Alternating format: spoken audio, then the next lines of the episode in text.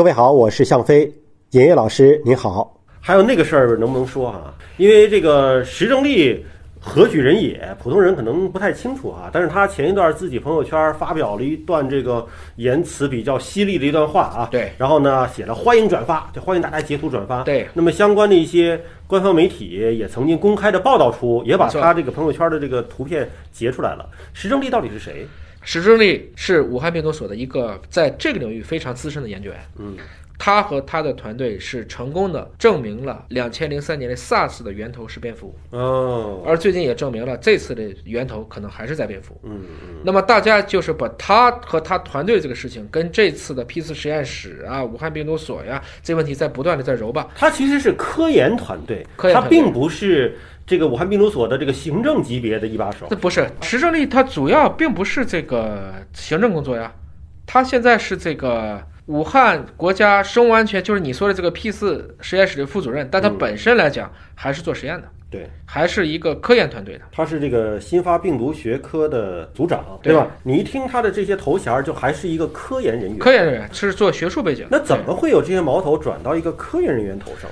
哎呀，其实很多的这种，如果我就非要跟你说的是阴谋论，嗯，你可以说这个事儿是你家猫干的，我也能给你找出一百个理由，你没有办法，这个就是我说的新买本身啊，就雾霾新霾新霾这个问题是真的难处啊，嗯，因为有些问题大家对生命科学的理解不够，完了又善于去臆想和猜想，所以就容易把这些事情都给它往一起去编，尤其是每一次再有这种大瘟疫的时候，大家都会下意识想，这是不是美国人干的？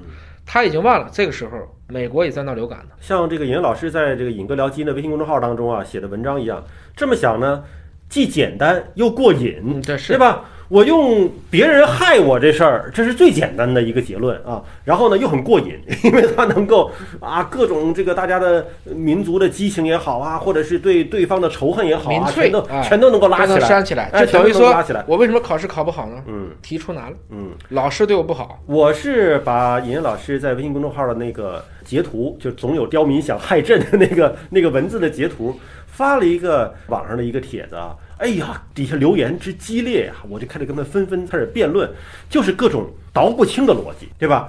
你让他举证，他让你举证，就是属于互相举来举去的这种证。最后，我我们觉得大家还是尊重科学吧。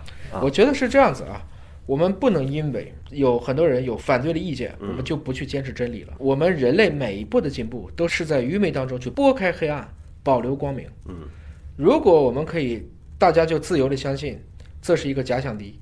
这是一定有人在外面对我们中国采取什么样的措施？我们不妨想想现在身边，我们邻居如果被感染了，你什么态度啊？嗯，现在在全国人民都觉得这是个武汉籍的人，你是什么态度啊？你对你的同胞和你所谓的嘴里的这些外国人有区别吗？嗯，我们防的是病毒，我们防的不是武汉人。